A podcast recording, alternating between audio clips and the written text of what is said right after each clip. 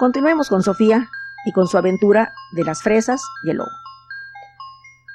La mamá de Sofía entró a la recámara donde estaban jugando Pablo y Sofía y le dijo, Sofía, como ya has cumplido cuatro años, puedes acompañarme en mis excursiones a través del bosque para ir al pueblo a hacer mis asuntos.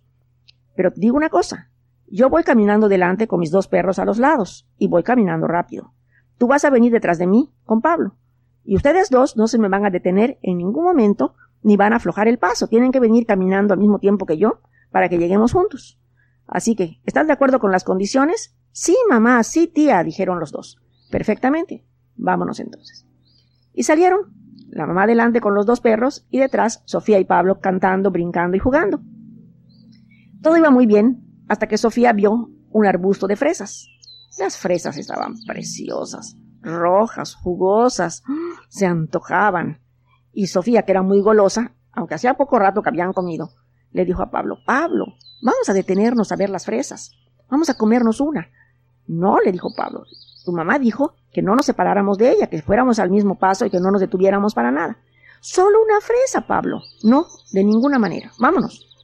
Bueno, Sofía siguió caminando, pero un poco más allá vio otro arbusto de fresas, también rojas, jugosas, preciosas, dulces seguramente.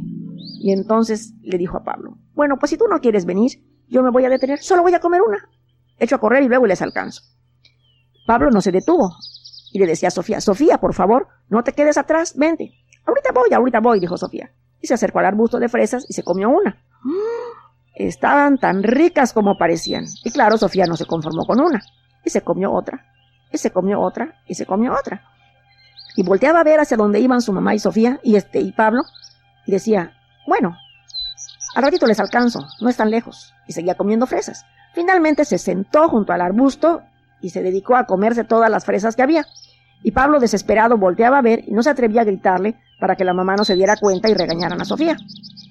Y de pronto, en una de esas, cuando volteó Pablo, vio la cabeza de un lobo que se asomaba junto al arbusto de fresas donde estaba Sofía y se dirigía a, este, a capturarla. Y entonces Pablo gritó, tía, tía.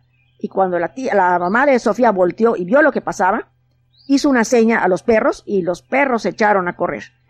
Pero mientras tanto, el lobo ya había atrapado la pierna de Sofía y la estaba arrastrando hacia el bosque. Y Sofía empezó a gritar desesperada y se abrazó al arbusto de, de fresas, pero el lobo la estaba arrastrando. Y en eso se acercaron finalmente los perros y el lobo tuvo que soltar su presa y defenderse de los mismos. Y entonces empezaron a luchar los perros y el lobo, mientras Sofía aullaba desesperada y la mamá se acercaba a ver qué era lo que le había pasado. En realidad no había sido tan grave la situación porque Sofía usaba eh, pues, los, esos este, calzones con arandelas que se usaban en esa época y entonces el lobo más bien había apretado la, toda la tela de la ropa que la cubría y apenas si le había hecho un rasguño en la pierna. Pero al abrazarse a la mata de fresas y la arrastrada del lobo estaba toda llena de lodo y de rasguños por todas partes. Además, el susto había sido tremendo. Pablo lloraba, Sofía lloraba, la mamá desesperada revisaba a ver si tenía alguna cosa, aullaban los, los perros y el lobo. En total, que fue una cosa tremenda. Finalmente, los perros hicieron este, huir al lobo y la mamá los llamó para evitar que lo persiguieran. Y desde luego ya no fueron al pueblo, regresaron a la casa. Revisaron a Sofía, la bañaron, la cambiaron de ropa, le curaron las raspones que tenía y le dijo a la mamá, definitivamente tú no entiendes. ¿Por qué crees que te dije que te quedaras pegada a mí? Los niños deben obedecer sin tener que preguntar las razones. Yo sabía que había lobos en el bosque, por eso voy con los perros, y te dije que te quedaras pegada a mí, y tú me desobedeciste. Golosa y desobediente. Así que, aun cuando ya has sido bastante castigada con el susto que te llevaste con el lobo, de todas maneras ya no vuelves a acompañarte, acompañarme para ir al pueblo hasta que no seas más juiciosa.